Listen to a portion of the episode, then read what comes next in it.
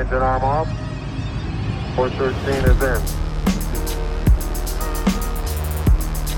in. We copy you down, Eagle. Houston, uh, Tranquility Base here. The Eagle has landed. Roger, Twan- Tranquility. We copy you on the ground. You got a bunch of guys about to turn blue. We're breathing again. Thanks a lot. Yo sin ti no vivo más y tiemblo de pensar que tú me dejarás. Con nosotros hoy, Florentino Primera.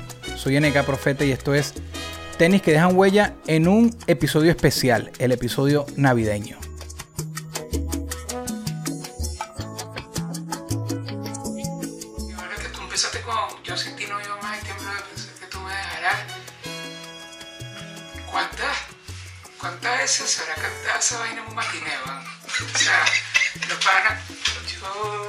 Porque sabes que la, ellos la bailan sin mover las piernas, eso es puro el, mo- el movimiento Medio, me- medio bachateo, medio bachateo y lacreo real, ni siquiera, porque el bachateo todavía hay suelta un brinquito, sí, sí. Pero no, aquí es una... Cerradito, el trancadito. Madre, fue impresionante. Mira, esto se llama tenis que dejan huella. Wow. Entonces, eh, en principio, el el eslogan es porque lo que importa de la huella es quién la dejó. Pero se habla un poquito de zapato. Delphi, si puedes llegarte, te vamos a agarrar un momento los pies a ver qué tienes puesto ahí. Ahorita, Sí. relajado. Ajá, na- unas Nike. Y te voy a hacer un par de preguntitas de si después entramos en una conversa más Nike, del, del Nike no legado. supo joder desde chiquito, desde Sí. pequeño. ¿Cómo, cómo- cómo imponer, fue tu, tu- tu- tu relación cuando eras niño con los zapatos? ¿Sí ese, ese fenómeno te llegó a atrapar un poco? Así sea, en una época. Siempre, por supuesto. Me acuerdo que yo, vivo- yo nazco, crezco en una comunidad popular, populosa, en el valle. Y generalmente allá era donde se veían los zapatos más arrechos del mundo. Y todavía, hasta el sol de hoy, las zonas populares, Capitolio, La Hollada también, ¿sabes? Donde tú sabes que, que vas a encontrar zapatos que no encuentras en casi ningún lado, a menos que te pongas a- minuciosamente a buscarlas en redes, en lugares específicos. Recuerdo que nu- nuestra, nuestro primer acercamiento, o sea, nuestra primera eh, experiencia real con unos zapatos de marca o algo Ajá, así, zapato de marca que le decíamos. Sí, que eran los Nike. Yo recuerdo que mi mamá en diciembre, ya bueno, ya, ya teníamos, ya estábamos, habíamos empezado como a trabajar nosotros, estábamos ayudando también un poco a mamá. Mamá este, había agarrado un par de trabajos más, y estaba en dos trabajos, además del trabajo más peludo que era el de ser mamá y criar. Claro. Y bueno, porque era madre viuda. Entonces, claro. se le hizo más peludo, éramos cuatro chamos, entonces ella nunca daba, por ejemplo, si compraba un interior eran cuatro interiores, eh, si compraba un zapato eran cuatro zapatos, o sea, no, Claro. no, no- no- nunca dejaba un cabo suelto ahí con nosotros. Qué buena, mi vida, la admiro demasiado. Entonces, eh, recuerdo que en ese tiempo estábamos fiebrudos por, había- eh, do- eran varios zapatos, estaban unos La Years, que eran, porque se, eh, que Cervantes fue el que los coronó, que tenían unas luces. Las luces, claro. Claro. Las primeras luces fue en el 90 y pico, 93 por ahí. Esa es la Este- época, época. Sí, claro. Y después ahí, eh, ajá, también ahí mismo en ese momento, Sandino coronó las Punto Negro y yo, me, yo llegué a coronar las Cross Diamante. Verga, vale. Increíble. Puro poder. Nos poníamos chamisas offshore y nos la, bueno, estábamos en nuestro Claro. y nuestros y nuestros pantalones pepeco, o sea, éramos sí, era como una línea, era una forma, era una forma de expresia- de expresarte dentro ¿Y- de y tu qué- comunidad. ¿Qué escuchabas musicalmente en esa época que estabas vestido así, estabas en la calle? es que fue Lo muy- que sonara por ahí. o- so- obviamente lo que sonaba me encantaba, lo que sonaba desde el vecino de abajo que era rock and roll alante. Iron Maiden, Alice Cooper, eh, Metallica, Mega- o sea, to- todo lo que era el heavy metal, de lo que escuchaba él hasta lo que escuchaban mis vecinos, eh, los del frente, escuchaban salsa, que jode. Eh, mi mamá escuchaba mucho Rocío Durcal, Ok. escuchaba mucho Silvio Rodríguez, escuchaba mucho a papá, pero también nos, nos compraron muchos LPs de, bueno, papá sobre todo, nos dejó ahí eh, pop y eh, semillita, toda esa onda de aquel momento, los pitufos, vaina, eh, Nosotros sí escuchamos variedad, ¿verdad? todo, Como- el sincretismo, sí, era una, una locura. Por, por eso que encasillarnos eh, fue peludo. Obviamente llegó un momento que nos captó que jode el rock, pero luego la salsa predominó impresionante. Pero, pero esa salsa, eh, como se le dice, romántica o erótica, esa, esa que es de la, ese es el soundtrack de la esa erótica época. era la del momento. Sí, Sí, eh, eh, que por cierto hoy falleció Paquito Guzmán. Coño, Sí, acabo de, brother. de- de- de enterarme, tenía una lucha contra el cáncer, en paz descanse. Bueno, pero descansó bonito y vivió, y Sí, vivió bonito. 82 años, Y dejó sí. legado que jode. Y, Sabes que yo estoy tomando, el- yo he tomado este cambio de paisaje de una manera distinta a la que lo tomaba antes. ¿no? Antes era como un sufrimiento medio extraño. Ahora, primero es como una felicidad el saber que ten- tengo la fe de saber para dónde van y, Este quién- y descanso, quién los va a recibir. Y nada más ahí yo digo, el gozo que les viene es increíble. Claro. Y por otro lado, bueno, ya descansó su cuerpo, su alma va para otro lado, cumplió su cometido. Claro, siempre que, la, siempre que estos cambios de paisaje no sean así bruscos, que no vengan de un accidente fatal de esto, Sí. que, ¿sabes? Ahí sí, coño, me pega un pelo más, sobre todo si hay juventud de por medio. Claro. Pero bueno, nada, no Ajá, pero entonces esta, esta música sí, sí ya, este soundtrack de la época. Bueno, sí. obviamente, a mí, a mí una- la primera canción en salsa que captó mi, mi, mi- desde mi imaginación, mi atención, todo, por los arreglos, weón, era muy tenebrosa, era Simón de Willy Colón. Qué canción. En la sala de un hospital, a las nueve y cuarto, o sea, nació Simón. mm, Y venía, y uh, venía o sea, daba acompañado de, de lo del de esta enfermedad o de- que, que estaba apareciendo como en esa época que había tan poca información, porque yo recuerdo esa canción de niño y recuerdo Ah, el SIDA, sí, claro. claro, y recuerdo que había menos información y era como y viene con esa canción así. No, estaba, estaba, había una animadversión tanto para la enfermedad, bueno, que la enfermedad jodía, obviamente, Claro. como para quien se enfermaba. Eso era estigmatizado por la Eso sociedad. estigmatizado en la época. Por eso, por, lo- por eso enfatizo que había muy poca información. Pero saca esa canción, a mí esa canción todavía el sol de hoy la oigo y es como que tiene, es oscura, pues es un Súper. sí, es pesada. Bueno, pero no era para menos. Obviamente la historia que plantea Simón, eh, don Andrés, la forma en la que en la que recibe la en la que recibe pues la noticia de que Simón era- era Simona, pues coño, era rehecho Sí. la forma también. Pero a mí me encanta el- y sobre todo porque el tipo viene siendo un machista de eso, no joda, ¿qué tal? Claro, claro, pero a mí me encanta el- el- la vuelta de la historia que al final el papá está molesto porque no le escribió más, a pesar de que estaba molesto con él y terminó solo. Y sí, sí. Y, y- y de estas salsas más para acá, Tito, Jerry, Coño. Eddie Santiago, Willy González, To- hermano, eh, Paquito. Eddie Santiago, además tuvimos una experiencia con él, Willy Chirino, Willy. eh, Frankie Ruiz, era uno de los impresionantes para nosotros. Eh, no, eh, ¿cómo es? Willy González, Willy González. coño, Willy González era una vaina, todavía yo.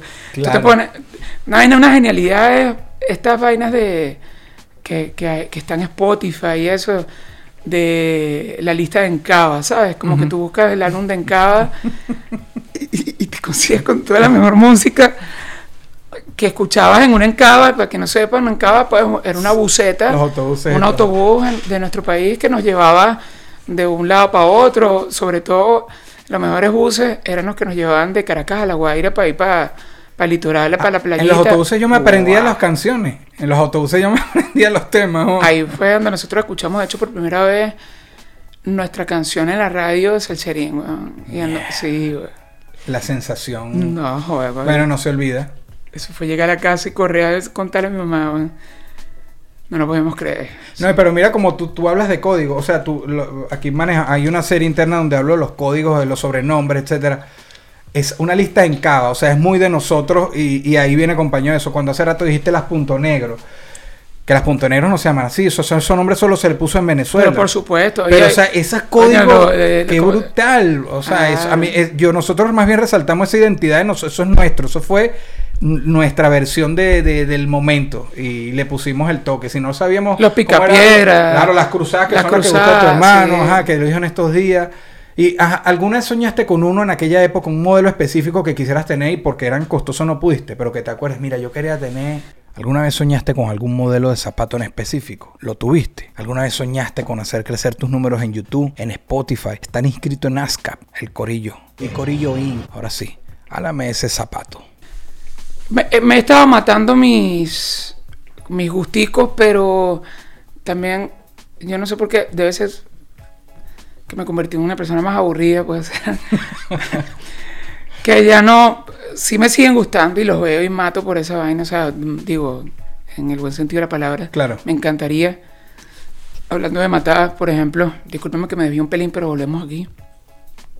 Por ejemplo, los punto negro que se compró Sandino recién compradito. Mi mamá nunca nos dejaba bajar para la placita, o casi nunca, porque era muy peludo el valle antes, bueno, Lo era muy difícil, ser. verga. Bueno, cuando eso nada más podemos tener cronológicamente canciones como Valle de Balas y teníamos, ¿sabes? Michael, Sí, George, siempre. Todo ese tipo de vainas de desorden público y como ese montón de canciones que cronológicamente pueden darnos detalles de la época y de lo que estábamos viviendo. Hermano, Sandino, tú puedes creer, weón? Cuando vemos que están pegando un atraco abajo, Sandi- Sandino era uno de los que estaba pegado contra la pared y le tumbaron los zapatos como que se- era su primera vez que los bajaba para la placita. Y se los tumba un chamo, pero que mira lo hermoso, la experiencia tan hermosa. Se los tumba un chamo que le decían el mono. Y ese panita, bueno, resulta que bueno, nos tumban y se llega a enterar un carajo que le llaman Majarete, si mal no recuerdo, ¿no? Majarete o Piñerúa, creo que es Majarete. Y allá arriba, pues, ellos ya estaban, ellos ya estaban en la Ceibita, entre Cerro Grande, la Ceibita, la Matanza, era como por esa zona Ok. que estaba, eso, eso colinda, esos eran barrios que colindaban, eran comunidades que colindaban con, con la nuestra, con nuestra, con nuestras residencias. Eh, nosotros supuestamente éramos como y que, que los, los más acomodados. de- Como el cifrino de por ahí, digamos. Sí, po- no sé si cifrino, pero éramos como los más acomodados porque, porque vivíamos en edificios y ellos vivían en- Claro, en, eso, en- eso se aplica para todo, porque hay- si un rapero vive en un edificio, ah, este es un rapero de edificio, así que... Mm, pero entonces llegó ese pana, tú puedes creer que ha llegado ese pana casi que con los dos chamos que habían atracado, agarrados por las orejas y con los zapatos, entrega tus zapatos, entrega los zapatos a los primeros. mierda. No vuelvas a robar a los hijos de la primera, weón, le digo. Y no vuelvas a robar en esta verga, no vuelvas a robar en esta comunidad, esta comunidad sana. ¿Tú- tú- ¿Qué te pasa a ti? Empezó a hablarle así, weón. El chamo lo que hizo fue pidió una reverencia, dio los zapatos. El tipo dijo, hijo, más nunca, mientras yo viva, más nunca aquí a usted le va a pasar nada. Nosotros, claro, eh, era bonito saber que había un carajo que tenía una afinidad, que tenía una, sí, un amor hacia Ali y por ende hacia sus hijos. Y había como una sobreprotección allí. Y eso fue bonito, pero también lo arrecho fue que el mono terminó siendo pana mío. Ok. Era Bonnie y el mono, recuerdo. Bonnie no vive, el mono terminó siendo un tremendo trabajador, cambió su vida, es un luchador, le, le empezó a echar bola, pues, Ok. y su vida es otra. Pero que huele la vida, ¿no? Y, y por un par de zapatos, y luego fue por un Blackberry. Ahorita las vainas como que son... Mira, pero son- hiciste claro. la comparación más precisa. Para mí, ese primer ciclo sí que recuerde de esa sensación de terror de calle era los zapatos y después lo único comparable también los Blackberry. Blackberry. Sí. Ya después yo no entiendo, eh, hubo cambio en la sociedad o cambio en algo. Luego, eh, luego como que hubo otras formas de, de- de- de hacer daño. Pero sí, esa, ese- esa vaina estuvo muy de moda. Quitar zapatos Sí. era súper de moda. ¿Y cómo, cómo decirle a un papá como tu mamá que le daban el miedo que bajaran? Y mira, el primer día que baja Sandino le pasa lo que le pasa. Los papás tenían pánico, a mí no me dejaban tener, aparte que eran costosos. mm, mi mamá tenía era Hiper miedo. costoso, era muy caro. Burde caro. Y, y dame los Timberland. Que no es Nike, Pero por Sí, lo menos no. los Timberland, yo, todos morimos por los Timberland y todos tuvimos Timberland en la, tú, todos. lo- los que se van para el liceo, los bajitos, la suela Claro, madera esa, la suela, ma- la- suela doble de, de madera con y que eran, goma, pues. tres, que eran tres huequitos nada más y que se enrollaba la, sue- la, la trenza. Bueno, yo nunca la enrollé la suela No, realmente, no. Pe- eh, Yo los tuve con. Sailor, sí, con Tom Sailor. Yo pues. los tuve imitación, nunca tuve el que era. Y aquí estuvo uno de los pioneros de, de Metromercado de la época, así que empezó en los ochenta y pico. Ok. Y dijo que el zapato más vendido para él en Metromercado fue, la marca más vendida fue Timberland. Sí, pero sin duda. Y además cuando después sacaron las botas Timberland, Claro. las caramelo que las amé, weón. Dígame, marico, estás loco. La- Y las tuve. Lo chimbo era, por lo menos de los vino tintos de los Timberland, era que, claro, tenías unos zapatos hermosos, pero que te jodía todas las medias que te ponías, weón. Ajá. Pintaba de, de vino sí, se, tinto se, todito. se ensuciaba. sí, Pero sí. bueno, sí. Bien. Bueno, No esto fue, esta fue la parte donde hablamos de zapatos, porque es que hay personas que si no hablamos de zapatos en serio con los invitados... mm, Es divertido, sí, zapato es divertido, ya. O sea, eh, eh, tanto el zapato como la ropa, todo eso es como una especie de comunicación. ¿no? Es una Yo forma dicho- de comunicarte. A veces yo digo que es como mi placer culposo y hay gente que me dice, pero no te sientas mal, porque es una prenda y te hace feliz, ¿eh? que hay personas que le hace feliz una gorra y, ya, no, no te tienes que sentir mal por eso. Bueno, Sin de duda. hecho eso inspira el podcast, pero lo importante es la huella. Entonces, conversemos, vamos a hablar ahora un poco en, en general. Ok. Este, y me quiero poner tus zapatos y empezar. O sea, yo sé cuántas entrevistas has hecho. Tú has hecho tantas entrevistas, etcétera. Puedo ser repetitivo, pero no puedo perder la oportunidad, porque es, es primera vez que te voy a hacer preguntas. Pero pertenecer a, a Salserín, ser, ser Florentino, o sea, ustedes son un patrimonio nacional. Los hermanos más famosos de Latinoamérica. O sea, brother, estar en tus zapatos es. Yo tengo conociéndolo el tiempo que tengo conociéndolo. Hablamos, no tan seguido, pero hablamos. Me ha invitado como a cuatro shows que canté con ellos, que eh, son los mayores logros de mi carrera. Y venías hoy y está nervioso. Llegó, mierda. Banda, buscarlo tú, que tengo que acomodar el audio. O sea, usted tiene una, un aura y siempre tu trato ha sido, pero son Servando y Florentino. ¿no? Es como, llegó Servando y Florentino, llegó Florentino, llegó Servando. ¿Cómo lidiar con eso desde hace tanto? Aparte que ustedes se, se retiran, uno no los ve y vuelven y la euforia, top. Bueno, lidiar ahora con eso es mucho más fácil que antes. No, porque quizás ahorita no estamos eh, al frente todo el tiempo, en el mainstream, haciendo eh, cualquier cosa para estar. Sino porque hemos tenido el tiempo para analizar bien, pues. Hemos tenido el tiempo para hacer retrospectiva, para entender qué nos pasó, por qué nos pasó, por qué fuimos nosotros, por qué nosotros. Entonces, primero reconocer el momento histórico del país, lo que estaba ocurriendo, eh, las carencias musicales o las carencias de, de sentir cosas distintas. Ah, Había, había una, también había como una lucha, una guerra entre, entre la música, eh, los estereotipos, eh, lo que se venía planteando entre el merengue y la salsa también. Y nosotros llegamos, ¿sabes? Sin dogmas, sin, sin, sin una estrategia específica. Llegamos a cantar. Lo que hicimos fue cantar y sentir las canciones que estábamos cantando y proponerlas al público. Entonces, en aquel momento también era impresionante, obviamente, no, e- lo, lo impresionante no éramos nosotros. Yo no, yo no quiero decir que estábamos sobrevalorados o que estemos sobrevalorados porque hemos trabajado burda pa- para ganarnos de alguna manera como que el respeto de nuestros hermanos, de nuestros colegas, así como nosotros también le- les respetamos y te respetamos, por ejemplo. Eh, no estoy hablando de, sobre- sobrevalorar, pero sí de reconocer que eh, cuando la vista fue puesta en nosotros, no fue porque éramos Servando y yo un fenómeno, sino porque estábamos dentro de una estructura que estaba ocasionando un fenómeno. Teníamos Ujú. A nuestros lados, a nuestra derecha teníamos un niño de 5 años soñando, weón. Sí. A nuestra izquierda teníamos un carajito haciendo el masacote de, de- de la conga de una manera perfecta y en tiempo con 7 años, con John Iker, weón. además de tener hijos a los 8 años, no. Dicho, Pero yo carajito, no mentira. Es el 23, mi pana, el John Iker. Este, todo eso venía pasando, estábamos haciendo música seria, la gente decía, ah, pero y, y, y la- esto, esto Era es pista. música No, ¿qué tal? Que eso es pista.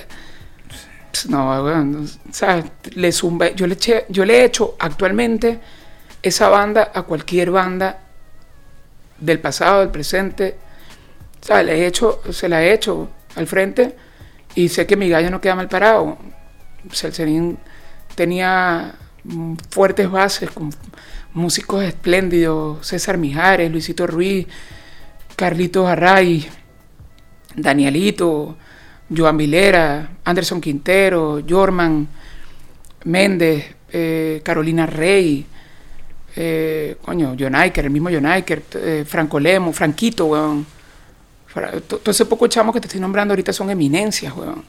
Y son buscados por, la- por bandas internacionales y, y son directores de bandas internacionales. Erasmito Huerta fue el primer bebé de salsero y, y ha sido director de, eh, de innumerables bandas. Eh, por nombrar algunos, no, no, me, seguramente se me pasan Rodolfo González, Davidito, weón, David González. Eh, no, hermano, los que te nombre, X. Cantidad José Félix Ceballos, Leonardo Patiño, eh, mucho, mucha, mucha, mucha fuerza, bueno. Entonces, como que se, fue una constelación de, de cosas, de, de estrellas, bueno, juntas y formaron Claro. esta, Don- donde quedan proyectados como también es un poco común el, el showman, pues el, el- el Sí, vocalista. y- Sí, además que, bueno, claro, teníamos maneras distintas de expresarnos. Obviamente los que, los que, la- los que cantan pu- pueden llegar más directo a la gente que el que toca una trompeta, Claro. aunque, por ejemplo, te lo puedo dar con una eh, un ejemplo sencillo. Pa, pa, pa, pa, parararara, pa, pa, parararara, pa, pa, pa, pa, pa. Eh, eh, de Jerry Rivera. Sí, por favor, amores, amores como el nuestro. Amores como el nuestro. Eh, esa, esa, ese- esa entrada, ese intro de, de trompeta canta como a de, de- de Pavarotti o como Yo sin ti de Florentino o, o de Suela Sol de Servan o así, ¿me entiendes? Claro. Pero sí, nosotros fuimos, estuvimos como más expuestos. Pudimos obviamente como de alguna manera conectar con un público y, y luego lo hicimos nuestro. De alguna manera, ellas nos hicieron suyo, nosotros lo hicimos nuestro. Y, y fue una relación inquebrantable porque pasara lo que pasara y hasta el día de hoy ha sido una experiencia y una relación amorosa. Ha pasado por mucho, ¿no? Claro. Muchas lluvias han caído ahí, pero, pero la relación está, yo diría, hasta más frondosa, más intacta, no sé, más, bueno, como todo árbol cuando termina creciendo y madurando, ¿no? Claro, pero, pero estar en sus pies, uno piensa siempre como en las mieles. Claro, el éxito, el reconocimiento y toda la cosa, pero que, que hasta para hasta el momento que más disfrutar no tiene que no puede ser fácil llevar tanto. O sea, esa euforia que, que causaban en las personas lo manejaban, eran unos chamitos, eran unos adolescentes, unos niños y después adolescentes. Yo, yo no me lo puedo imaginar. Y como tú estás, quiero que me ayudes a imaginarme lo que era. O sea, cuando tú ibas así, te asomabas en un autobús y querían romperlo. O sea, ¿qué se siente? Porque a lo mejor al principio tú dices, ¿qué es esto? Pero ya después, porque lo de ustedes ha sido hasta el sol de hoy. Des- después cuando lo ves, ¿qué? Es como que... No. Voy a cerrar aquí porque... Per- personalmente es excitante. Obviamente es, es muy jodido decir que no lo es. Yo creo que eh, ahí juega el ego. no, no te envicias de eso. Eh, no sé si eh, no sé si llegó a ser un vicio, pero sí me llegó a hacer falta cuando cuando me tuve no- como que nos tuvimos nuestra primera pausa obligada. Digo obligada porque fue no fue porque lo queríamos, sino una casi Una imposición por una algo. imposición por un momento. Y sí, nos hacía falta como que la conexión, retomar, ¿sabes? Eh, Pero, pero, ¿qué es lo que te digo, hermanito? El, tiempo nos ha dado la, la capacidad de, entrar como en una conciencia distinta, de, además de reconocer ese amor, saber cómo, cómo podemos hacer algo más allá de que nos acaricien el ego. O más allá de que nosotros podemos darle canciones bonitas, ¿qué más podemos hacer? ¿Entiendes? ¿Qué más? Porque si ya, si ya nos toman como referencia, si ya nos toman como un amor, más allá de que ellas lo que único que quieren saber de nosotros es que cuando vamos a sacar la próxima canción, yo lo que sí, yo intento que se dejen colar por ahí también, bueno, ciertas reflexiones. Claro, pero ese es el Florentino de hoy. En esa época yo no creo que tú pensabas, necesitamos tener mensajes... Si supieras que sí, bueno, Sí. sí, porque sí, porque por ejemplo, yo sí supe que yo estuve un paso de, de- de no ser una persona tan buena en la vida, weón, ¿sabes? O sea, tenía, tenía todos los recursos para, para hacer una. para ponerme de inventor, hacer cosas que quizás no eran agradables para los ojos de Dios o de la sociedad. Eh, y que me, que me, más allá de mi mamá y su orientación, creo que eh, la música me, me hizo tomar un enfoque distinto hacia la vida. Me enfoqué más en el trabajo, me enfoqué más en lo que hacía y quería transmitirle eso a la, a- la generación que estaba creciendo conmigo, que, que el enfoque, el trabajo y demás. Eh, con mis torpezas o mi manera de decirlo en, en aquel momento, lo decía, weón. Lo decía, amen lo que hacen, lo que hagan, sueñen, no, no, no, no dejen que nadie les quite los sueños, luchen por esa vaina. O sea, lo decía. Hoy lo refrendo, pues. Claro. Hoy lo refrendo. Llegaste a entablar amistades y no me refiero a, a amor, sino amistades con alguna fan o un fanático en ese euforia peak llegaste, porque ustedes qué difícil que cualquier persona que se les acercara tú siempre, yo creería que tiene segundas intenciones, Ok. siempre, yo, yo soy mal pensado. Entonces, qué difícil es si tú tenías eh, amigos, si estaban ya desde antes, son los que son, tú los conoces desde antes, pero ya después, todo lo que conozcan es, mierda, los primeras. ¿Cómo maneja? ¿Se está acercando en serio o quiere algo más? Hasta el sol de hoy yo lo pensaría, que cualquiera que se me acerque, yo soy tú, poniéndome en tu zapato y creo que ya me va a pedir un feed, me va a pedir plata, o me va a pedir un contacto, o me va a pedir algo. Y en aquella época, si es una mujer, va a querer algo más, si es un pana, va a querer otra cosa. Eh, Eso no te hace desconfiado y... Sí, bueno. Pero alguien logró romper el muro y decirte, no, en serio, o sea, la vida nos cruzó y quiero, somos panas, o te demostraron que podían ser panas, qué sé yo, no sé. Eh, coño, mira, honestamente yo, yo he intentado, mentiras, ni siquiera lo he intentado, ha salido de manera natural, espontánea. Eh, yo prefiero mantenerme inocente en, mi conciencia con respecto a la gente que se me acerca y esperar que me sorprendan, para bien o para mal. Ok, no estás predispuesto. No, weón. No, no, no, y además que no me la creo, no me creo. Esa de que quien se vaya a acercar a mí es porque quiere algo de mí, no me la creo. No me la quiero creer. Quiero creer en la gente. Y quiero creer también en Papá Dios. Quiero creer en, lo- en, los momentos que Él me, que él me pone al frente en, en el camino y, y a la gente que me pone al frente del camino. Lo que me vayan a enseñar por las malas, bueno, eh, ya aprenderé por las malas. Y lo que me vayan a enseñar por las buenas, ya lo aprendí por las buenas. Fíjate que una coincidencia cabrona, weón, de, de la gente que, es, que, que no sé si es que fue- se me acercó o, o- o que simplemente pasó que nos viéramos. Mi esposa, weón. Mi esposa. Mi esposa eh, no iba a ir para el concierto al que fue, donde la conocí porque además ella no tenía entrada, porque además ella no que iba a ir, porque no quería, pues porque no, no era de su interés ir para un concierto de Salserín en el 96. Pero su hermanita, que es mi cuñada ahora, sí quería. Y era, era como una fan de esas reales, de esas, pues que pegaba póster en la pared, mías además. Eh, de mí- sí, bueno, exacto. Y eso me... Ella no es hermana tuya.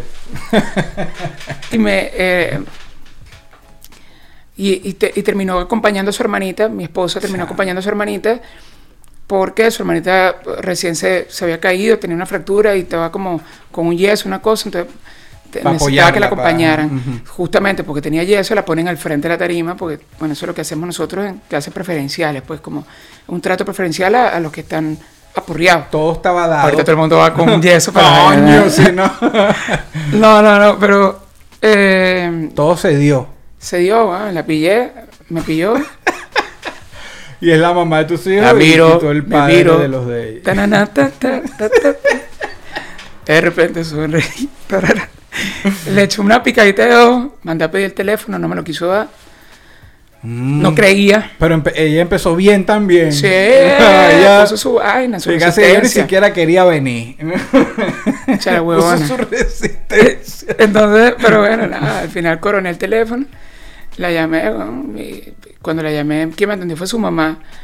Entonces, y le digo, mire, por favor, con María Fernanda. Y me dice, ajá, de, de parte, porque son maracuchos, de, de parte. Y yo, eh, de Florentino. ¿Qué Florentino? y yo, Florentino primero. Así, verga, y yo soy Lady D. Coño, señora, de verdad, disculpe, estoy llamándome nada, Florentino. Yo la acabo de conocer. Entonces, ahí fue que me la pasó. ¿no? Esas son coincidencias, pues, de la vida.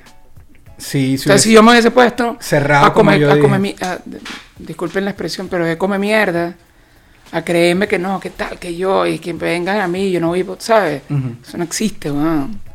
No existe. No hay nada más rico que, que, que, que vivir la vida como eres y no como los demás te imaginan, ¿sabes? Ahorita que hablaste de eso de, de, de comer mierda, yo a veces pregunto, sobre todo en la etapa anterior del podcast, preguntaba si mantén los pies en la tierra. ¿Siempre mantuviste los pies en la tierra o hubo algún momento que, coño, el, de tanto, tanta tensión el ego se apoderó quizás un poco de alguna etapa de tu vida? Por muy pequeño, la inmadurez, etcétera. Eh, la verdad, verdad, yo nunca he tenido los pies en la tierra en el sentido de ser más despistado, ando siempre en las nubes. no, eh, pero, coño, a nivel de ego así, es que yo me haya creído la gran vaina y esa vaina, no. Ok. Lo que sí pudo haber pasado era que en aquel momento, en, en- su- a consecuencia del grado de la conciencia de aquel momento, eh, me lo gozaba burda, pues, ¿sabes? ¿Sí ¿Me entiendes? Era como muy... eh, La experiencia era una aventura. Ahorita no dejo de gozármelo, no deja de ser una aventura, pero ahorita sí eh, siento que, que si papá Dios te está dando la oportunidad de esto, porque tiene un propósito adicional. Y yo creo siempre en los propósitos adicionales. Yo no creo que la cosa pasó porque pasó, Claro. sino porque existe algo que hay que descifrar, porque hay algo que se tiene que hacer con ese recurso que te dieron. ¿Cuál es el- ¿De qué recurso estamos hablando aquí ahorita? Del éxito, ¿verdad? Bueno, ese el éxito eh, te, te conlleva una responsabilidad ahí adicional que si uno la descifra bien, eh, tienes la oportunidad de, de hacer una tarea mayor a la que tú crees que es tu tarea realmente. Entonces, Tú, tú nunca llegaste, tú no sabes quién soy yo. O los panas No, tuyos, tú no sabes quién es él.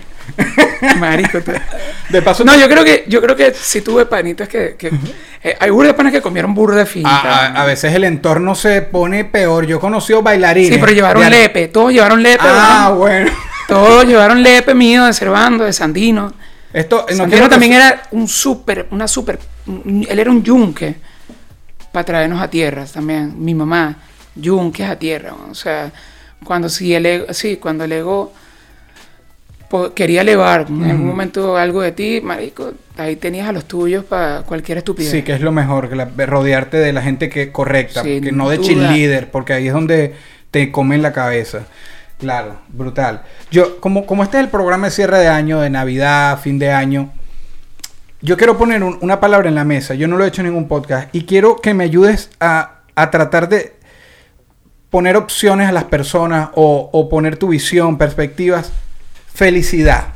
En un momento que acaba de pasar un, un año complicado como el anterior, que ya casi son dos, con, con la pandemia, a la actualidad, situación económica, social, política, etcétera, eh, en el extranjero, en Venezuela, y bueno, y toda la gente que te sigue. ¿Qué es para ti la felicidad? ¿Cómo, cómo se puede ser feliz? ¿Cómo... Quiero que para este cierre de año hablemos de eso, buscándole caminos, no, no alejándola, sino... me- no sé si entiendes lo- a dónde te quiero sí, llevar. Sí. Bueno, de alguna manera creo. No sé qué tienes en tu mente, pero al menos en la mía, lo que procesé. eh, coño, la felicidad. bueno, ahí también tiene que ver mucho el tema de la emoción, ¿no? Lo emocional. ¿A qué respondes? ¿A qué respondes emocionalmente tú? Para bien o para mal, ¿qué te hace feliz, qué no te hace feliz? Hay, hay gente que, que quiere algo y lucha por algo y se siente eh, frustrado por no llegar a conseguirlo. Yo soy de los que, por ejemplo, te quiero dar ejemplos, más que explicarte lo que es para mí la felicidad, darte ejemplos. Para mí luchar por aquello que creo que me hace feliz. He aprendido que luchando soy más feliz que consiguiendo aquello por lo que yo creía Disfrutarte que... el viaje, ¿verdad? Marico, mucho más que el, que el, que lo final. Yo creo que a veces uno se hace unas expectativas más locas por cosas que uno cree que, que son las que te van a hacer feliz, weón. Y resulta que hay cosas tan, tan sencillas como bajar el vidrio respirar brisa cuando estás pasando Cadaroa vía para Falcón o, o ver a un tío weón, o jugar dominó con un primo o hablar tonterías con, o sea, qué sé yo, weón, hacer, na- felicidad. Antes ayer estaba acostado viendo tele porque acababa de llegar, mi nena no había llegado y llega y se me acuesta de ladito y se me empierna y yo estaba viendo tele, weón, y lo que hice fue pagar la tele y respirarla, eso era felicidad para mí. Claro. ¿Sí me entiendes? La felicidad, la felicidad tú la eliges. Tú eliges que te hace feliz. O tú eliges que te arrecha, que te entristece. Tú lo eliges, weón, al final. Sí, porque muchas cosas me pueden arrechar. O muchas cosas eh, pudieran hacerme feliz no me doy cuenta. Hasta que, bueno, elijo que sí. Que digo, coño, ¿cómo no, me, cómo no me va a encantar esto? ¿Cómo, ¿Cómo no disfrutarme esto? ¿Cómo no valorar esto? Felicidad. Yo pienso que eh, no le damos el valor suficiente al viaje. Yo no sé si tú viste una película es, es infantil, bueno, es de cómics, se llama Soul. Soul, claro. Que es su deseo, ese tan, deseo de la presentación que tenía, era soñaba, soñaba, soñaba y cuando llegó y Tanto que lo un lado hasta que lo logró ¿no? y después y ahora y ah, mientras me lo decías pensé en esa película y, y en ese proceso valorarlo eh, lo que tú dices cuando ahorita estás hablando de tu hija se me va a mi cabeza pensar la misma historia pero con mi hija Em, pero hay personas que te pueden ver y decir, "Ah, pero qué fácil es Florentino decir que su felicidad es respirada porque, digamos, no se enfrentan a las mismas cosas. Todos nos enfrentamos a algo.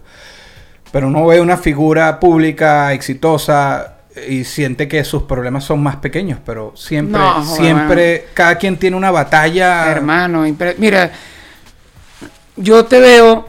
Hay una cosa tan, tan simple, por ejemplo, como el hecho de que mira tu lado izquierdo, mira tu lado izquierdo y mira tu lado derecho. ¿Ves la fluidez del movimiento de tu cuello?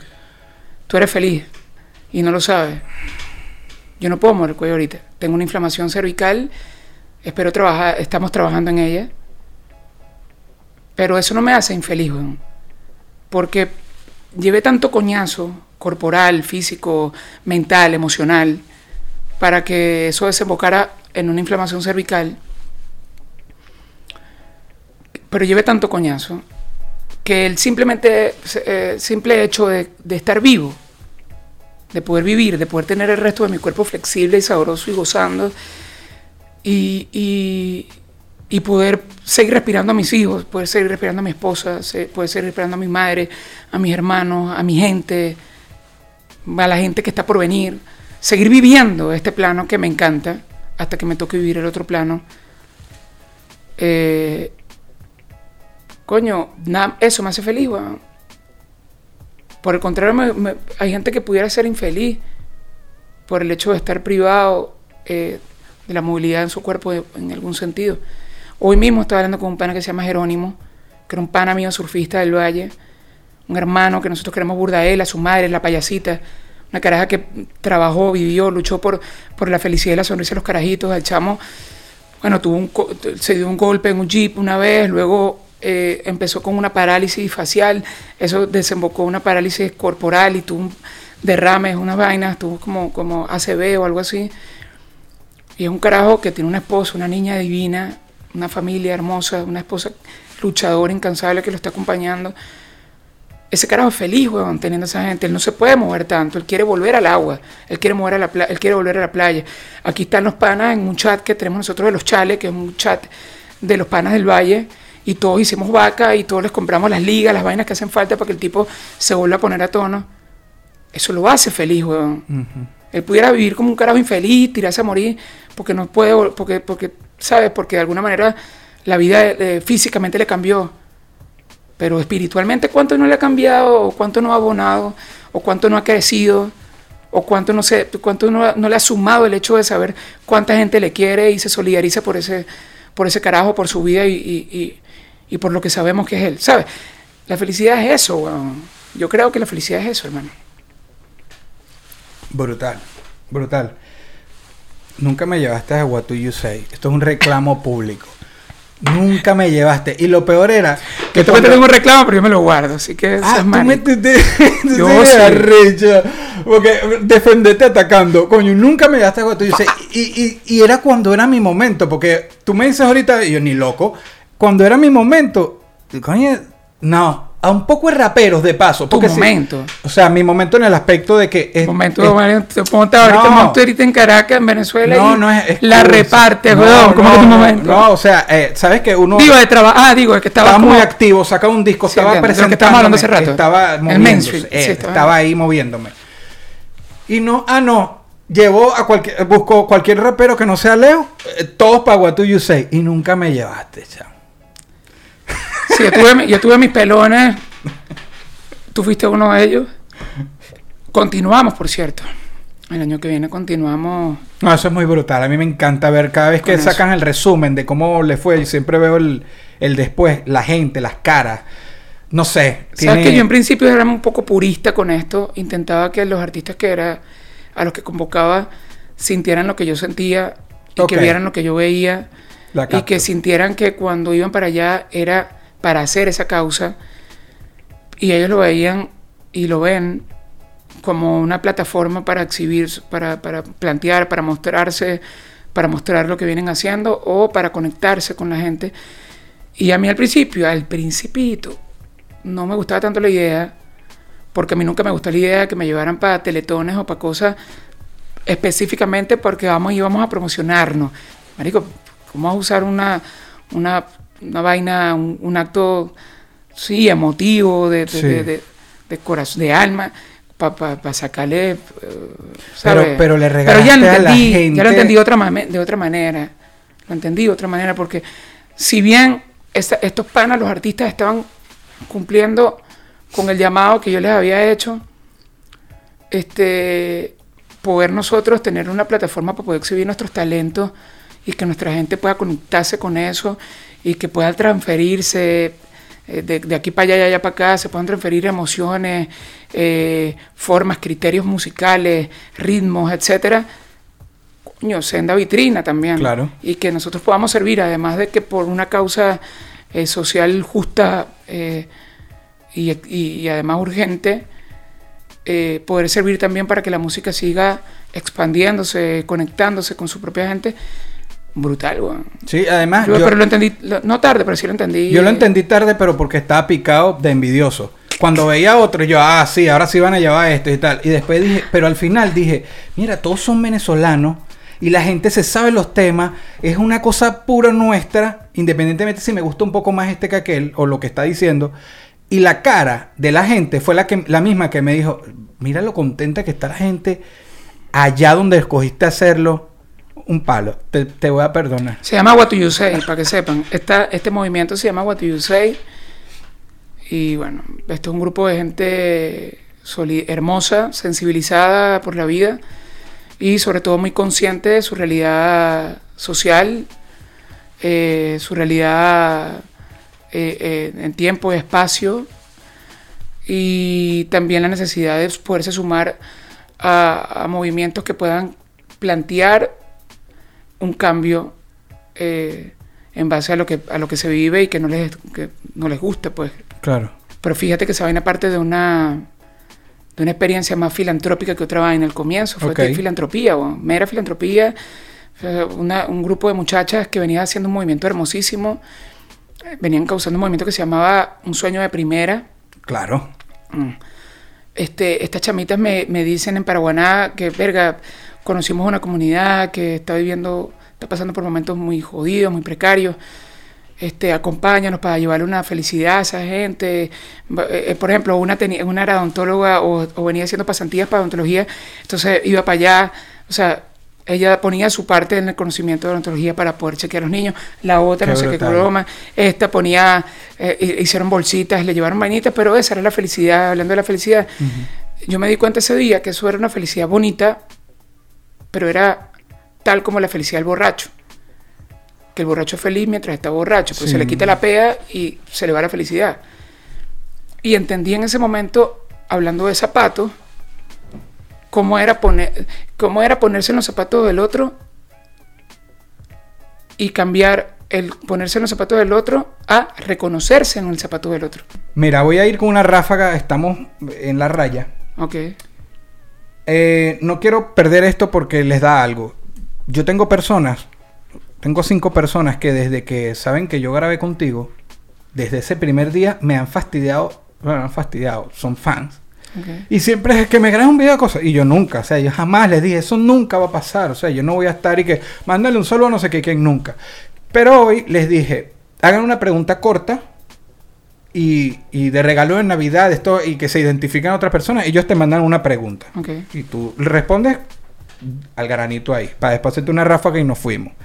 Por última vez, gracias por grabar la cara del sur conmigo, hermano. En serio, hermano. ¿Sabes qué? La Una de las mejores experiencias de mi vida. Si ustedes escuchan la cara del sur, él me envía primero una maqueta como con la idea que... de- evidentemente la canción surge de una conversación que tuvimos en casa, Sí. en el apartamento. Ahí empezamos a hablar, nos dimos un contrapunteo bueno. Sí.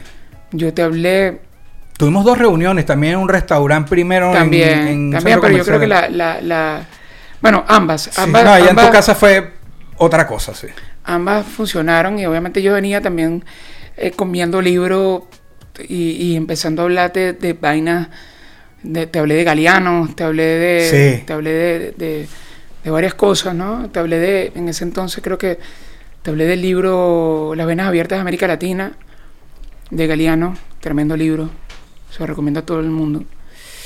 O también, te- bueno, aquí, hablándote de varias vainas, Ujú. nacemos con la cara del sur.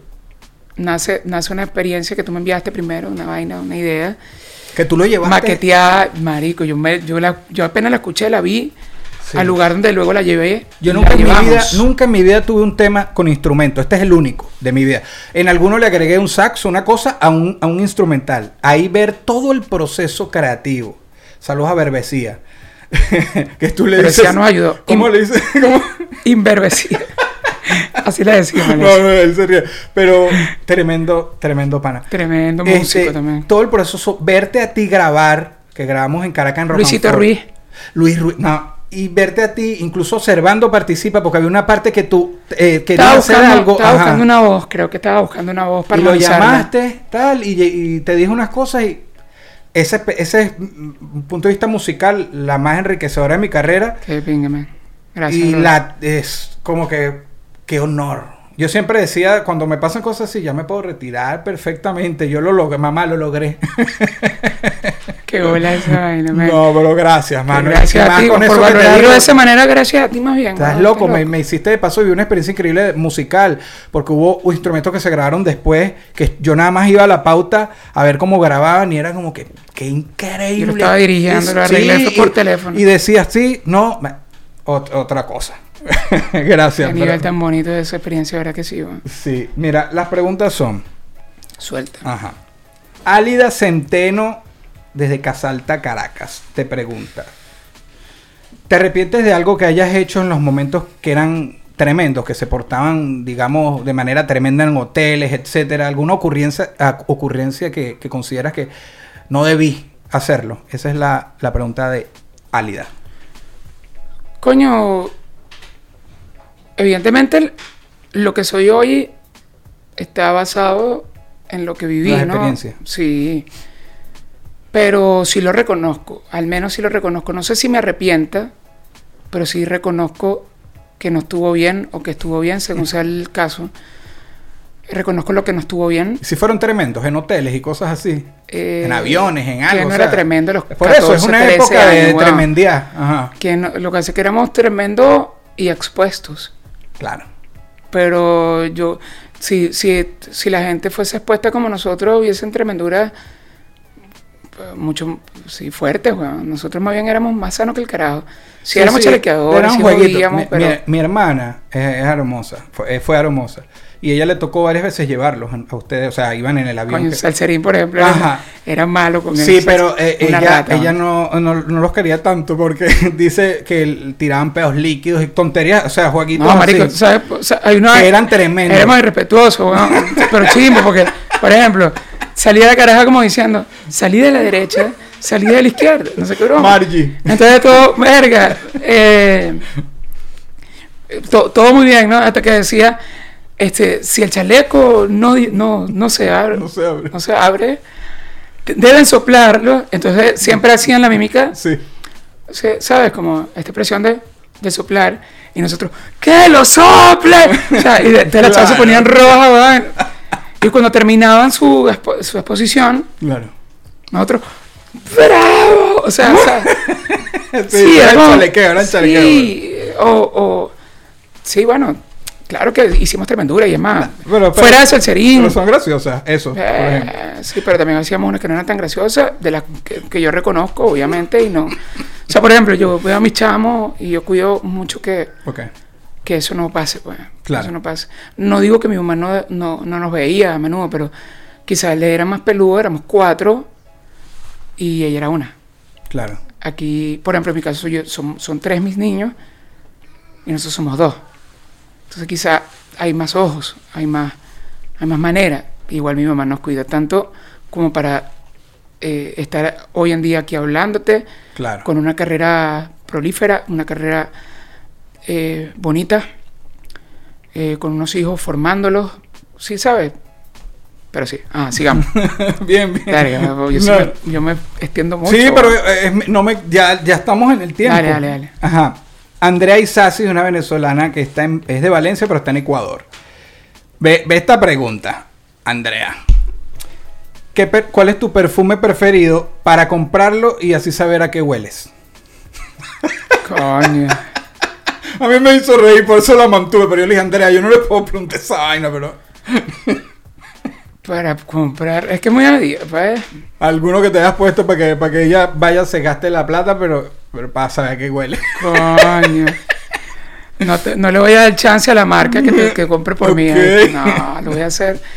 Espero conocerte en persona y me. Y cuando nos abrazamos, tú me hueles. Si huelo a tufo, bueno, me regalas un desodorante. Si, no huelo perfume, me regalas el preferido tuyo para yo oler a ti, pues, para que nos acordemos. Andrea, Sí. la mató. Ajá. La mató. Mariel, Mariel Marín Nexevich. ¿Crees que en el futuro podemos escuchar un disco tuyo como solista? Desde Valencia, Mariel. No, no lo descarto, pero no, no es mi. No lo tienes ahí en No el lo plan. tengo. Lo que sí tengo, evidentemente tengo, hay muchas canciones que han nacido, weón, y que hay que buscarle un asidero, hay que buscarle un lugar, hay que Ok. ubicarles un lugar de- en, en la historia, en mi historia, Ok. mía como individuo, como ser humano.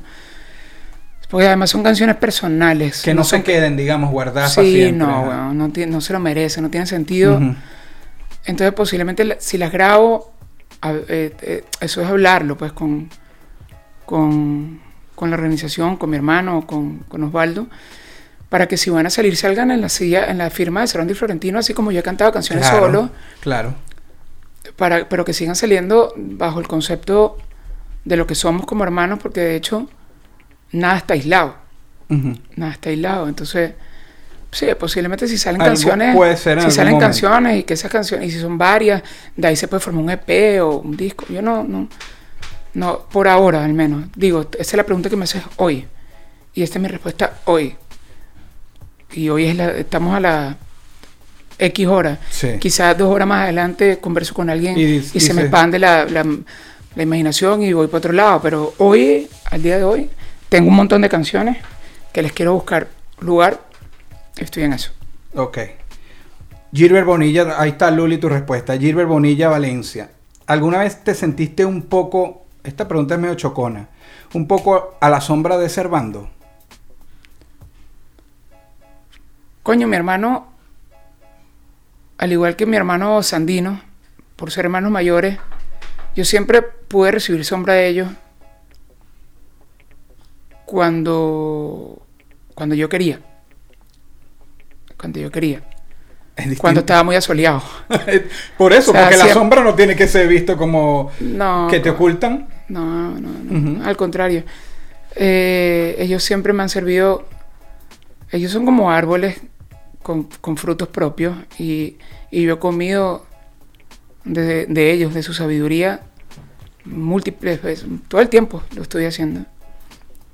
De ellos y de un montón de gente. pues, Esa respuesta la mataste. Rescata, vive. Por sapo, porque es una pregunta chocona. ¿Sabes qué? Es burda chocón también el tema de las comparaciones, son tan chimbas como que tú eres Team eh, Sandi- Team Servando, Team Florentino, Team... ¿Qué vaina es esa, weón? O sea... Sí, pero entre usted, yo, yo no lo puedo ver con ustedes, yo los puedo ver con otros. Porque, por ejemplo, ahorita tú sabes que hay youtubers y que peleando con, con gente profesional porque es tal. Imagínate que dijeran y que, eh, bueno, yo lo peor es que yo la vería. Imagínate que tú contra René, saludos a René, ir Servando contra Reni en una batalla. Yo, no, pero yo lo veo en el sentido de yo- Servando y yo, en el, tío de- en el, el tema de que Servando y yo somos un proyecto. Y yo somos un cuerpo. Bueno, sí. Claro, él, tiene, él, él es un brazo, yo soy otro para el cuerpo, digo. Vamos a, hablarlo de manera eh, un poco más en parábola. Pero, pero somos uno, ¿sabes? Es una tontería esa vaina, él tiene su forma. Pero la gente mía, la- ¿sabes? lo tenemos, no voy a hablar de la gente como que la gente tiene eso, tendemos a comparar. Sí, pues es un morbo, es un morbo humano natural, es Sí. un morbo, pero siempre me ha parecido medio idiota. Disculpa. Ahí está, vive. Florentino te dijo idiota, sigamos. Disculpa, Feliz, Navidad, idiota. A ti no, a ti no, a, la- A tu pregunta. al, al- al pensamiento. No, mira. Michelle Cepeda, ella es de Caracas, pero está acá en Orlando. Es verdad que compraron el apartamento donde se criaron en el valle. De ser cierto, lo visitan. De no ser cierto, que están esperando. Compraron, Es que ella pregunta, ¿es verdad que compraron el apartamento donde vivían en el o valle? sea, que nosotros vendimos. O sea, que lo, lo- lo tienen. O sea, si alguna vez salieron de él y lo recuperaron, No, nunca lo hemos... siempre nunca- ha sido de ustedes. Siempre. Bueno, es que esa vaina fue de, de los hijos de papá, pues. Y de su esposa. O sea, sí, ¿sabes? Como que... Entonces la, la conclusión de la pregunta sería, ¿lo visitan? Ah, Obviamente, porque además también ahí ahorita circunstancialmente vive un tío de nosotros. Ok. Y además de que el carajo la mantiene increíble, ha hecho como un mausoleo, como ha hecho como un lugar. Mierda, qué Sí, fino. arrechísimo. ¿Tú conoces a mi tío? César. Hay- Eh, hay- hay- ¿Había una posibilidad en algún momento que nos consigamos en Caracas de, ese apartamento César, desde pero afuera? pues? sin duda, Bueno, va- porque está grabado. Aproveché el momento porque me encantaría conocerlo. Sin duda, hablamos, claro que sí, esa tío lo ha tenido ahí como si fuese eh, como un museíto, un pequeño museíto. Increíble. Ahí tienen todos sus libros, sus anotaciones, sus vainas, ¿sabes? Todo bien arrecho. Hay cosas que ni siquiera se han movido del lugar desde el momento que papá las puso, ¿sabes? Como que Por eso es que yo siento que eh, lo más cerca que yo puedo estar de ese, de, aparte de estar con ustedes, que son hijos, quisiera sentir por un momento estar ahí en esa presencia. sí, lo Yo- que guarda, lo que guarda el, Sí, sí. el alma que guarda ese lugar es arrechísimo. Mira, y la, y la última navideña, Delfina Moreno, eh, caraqueña que vive en Miami, Mi Delphi. ella pregunta, Tu Delphi, pero es mía, de que yo siempre le digo mi Delphi y la Delfincita también. No, no, Son gracias carajas que yo quiero el- muchísimo, man. gracias por el trato siempre con, con, con Delphi. Mira, ella pregunta, el florentino de hoy, ¿qué le diría a esa fan de 14 años que tenía sus paredes llenas de afiches, todas las revistas, casetes, etcétera, y lloraba en su cuarto escuchando sus canciones con la ilusión de que en algún momento ustedes supieran de ella? Le- creo que les dijeron el tema la fan enamorada, pero ¿qué le diría Florentino? ¿Qué te Pero ¿qué le diría yo hoy si me encuentro A ella, ¿qué le dices? Porque esto es ella. a la mierda? Sí. Pero de 14 años. Sí. O sea, como si yo, ponte que la vida me Ya después de permite los 14 escuchó traspolarme. No le im- importa. imagíname que la vida me permite traspolarme y ponerme en la edad de hoy y poderle hablar a, la- a- a una chama que, en la que somos contemporáneos relativamente en aquel- de aquel momento. Ok, verga, qué trabalenguas, ok. Eh, ¿Qué le diría, weón?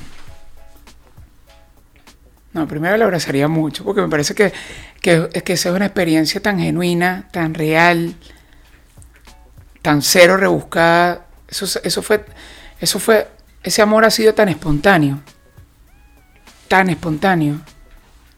Una de las cosas que yo considero, una de las pocas cosas que yo considero que no fueron impuestas por ningún, de ninguna forma, por ningún sistema, eh, aun y cuando hay sus, su- sus puntos en la discusión, eh, como por ejemplo lo que es la exposición de la televisión, que tuvimos que joder, suficiente como para que pudiésemos conectar de alguna manera, pero, pero fue muy espontáneo ese amor. Yo creo que un pedo de, los ciclos de, de la vida, del- de, de aquella, de aquella juventud, de aquella niñez. Nosotros llegamos a un momento perfecto para aquel momento. O nuestra propuesta llegó. En un momento perfecto yo le diría, eh, ¿qué le pudiera decir? No, sobre todo le daría un abrazo. Un abrazo que pudiese hablar mejor que yo. Un buen abrazo. Y, y le diría lo que, lo que hoy estoy viviendo. Que aunque no lo crean, esta conexión va a ser siempre, va a ser eterna. Independientemente de lo que pase. Porque, porque aprendimos a conocernos. Tú- ustedes han aprendido a conocernos en todas las facetas. En los momentos más jodidos de nuestra vida. En los momentos más lindos de nuestra vida. En los momentos más mágicos de nuestra vida. Hemos estado expuestos, desnudos por usted. En el sentido, no desnudos físicamente, obviamente. Desnudos en el sentido del alma. Y si hay alguien que ustedes pueden conocer en la vida es a nosotros. Entonces, que si, que si algo vas a tener por seguro, aunque no lo entiendas a los 14 años, es que este amor va a ser eterno. Va a ser un amor real. Grande, hermano, grande. Tengo las dos preguntas finales, pero antes, como es, un, es el, el programa familiar de Navidad, de cierre de año, en una palabra, ¿qué significan para ti, Juan Simón? En una palabra. Es difícil definir, pero Don Simón.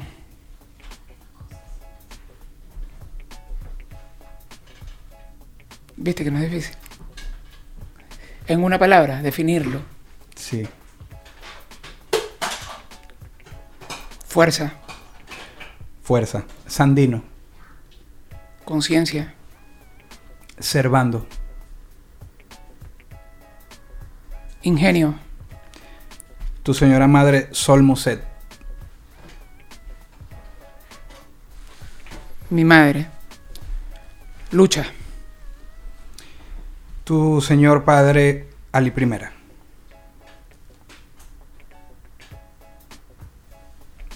luz,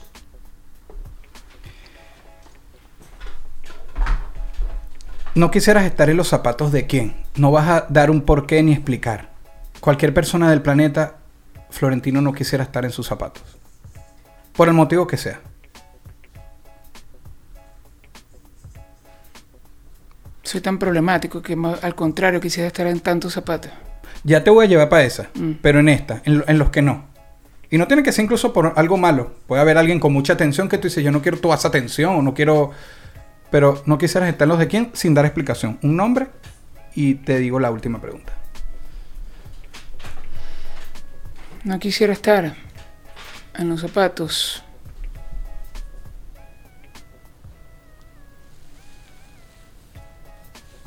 Eh, no, la verdad no, no, no, te- no, no tengo temores a estar en los zapatos de alguien. Le meterías el pecho si te toca. Ahora, tienes 24 horas nada más, por un día. Si pudieras estar en los zapatos de alguien, ¿quién sería y ahí sí un por qué? ¿De una sola persona? ¿O de- puedo, puedo usar? puedo- Sí, si puedo- tienes puedo- varias puedo opciones, darle pero- rápido.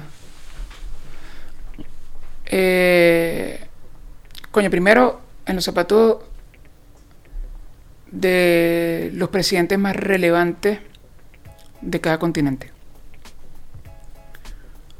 Para buscar un acuerdo. Un acuerdo social. Eso me gustaría muchísimo.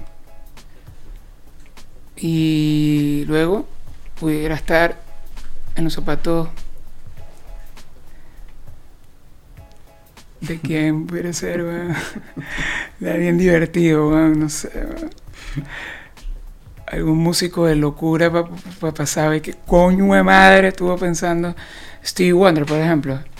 Coño de la madre puede estar escuchando ese tipo ahorita o, o haciendo. Pudiera estar en los zapatos un montón de gente en 24 horas. Me divertiría burda, pero también haría un par de vainas importantes. Bueno, importantes para mí, Claro. creo yo. Claro. Mm. Muchas gracias, feliz Navidad.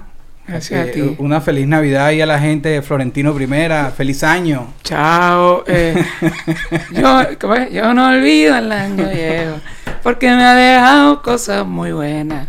Y yo no olvido el año viejo porque me ha dejado cosas muy buenas. Me dejó a Leito, ya también Delfina, me dejó a los chamos, también la panita, ¿no? Me dejó un poco de gente, me dejó cosas bonitas. Me dejó nuevas conexiones con ustedes nos dejó nuevas canciones, nos dejó nuevos sueños, nuevas esperanzas, nos dejó mucho, muchas tareas por hacer, eso me encanta. Nos dejó tanto, mano, sí, a pesar de lo malo, porque hasta lo malo nos dejó cosas por hacer también, entonces, de todo, mucho que agradecer. Y nos dejó esta conversa, así que aquí se la dejamos para que la disfrutemos juntos. Y bueno, sí, chévere. Gracias a ti, hermanito, por tu tiempo y Brutal. coño, por tomarnos en cuenta, weón, por tomarme en cuenta para hablar. Si, si Servando está haciendo otras actividades, ¿Ok? eh, yo te traigo esta propuesta. A mí siempre me han dicho que este chamo parece un malandro. Y yo, la, y yo este, este tema yo lo cantaba siempre, como que soy un malandro solitario, ¿eh? Soy un malandro solitario. ¿Qué? No, no, yo le mantenía Que todo se- igual. Que camina que se- por el barrio, es que Sí. está perfecto. Sí, yo solo le agregaba eso. El Leonardo calza, Servando y Florentino es la misma fonética ahí, Leonardo y Florentino. Soy mucho solitario. Que se la crea por el barrio. Ah, que es se más, la crea. es más, es Claro. más brutal. Leonardo y Florentino presentan Malandro Solitario. Soy un malandro solitario. Yeah. Y que se la crea a diario, que se la crea menor. Imaginé que te robaba más allá del corazón. Muy bien. ¿Sí, no? Por ti. Para volverte a contentar. Para volverte a conquistar. Soy prisionero de guerra y me metieron en la celda. A tan solo unas horas de haber sido lanzado el álbum, Leonardo y Florentino se separan, alegando diferencias irreconciliables. Coño, no, la cagué. Ah, ¿Cómo es? ahí está. Tú te la sabes, pero cántala tú un poquitico. Coño, la parte si más somos alta. dos, weón. Sí, pero yo Entonces soy no es Leonardo y. Florentino, ¿ah? Feliz Navidad. Feliz año. Navidad, mi gente. Le queremos que joden. Gracias eh, por tanto apoyo. Lo hablo a nivel personal. Gracias al ser humano por resistir a tanto. Eh, nos amamos. Yo Te quiero mucho, Leito. Te quiero mucho, Igual, mi Les quiero te mucho. quiero. Gracias. Adelante. Chao.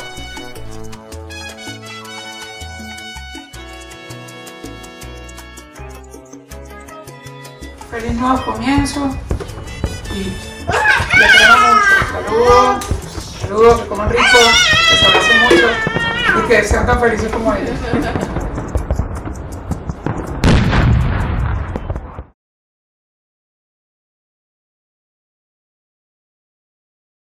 Esto fue una producción, esto fue una producción. El Corillo In, distribución digital, campañas y crecimiento en YouTube y Spotify. Te inscribimos en Nazca, trabajo con ellos. Escriben elcorilloin.com. DJ Pijama, producción ejecutiva. Y para cerrar, este servidor, NK Profeta Under Family. Porque lo que importa de la huella es quién la dejó.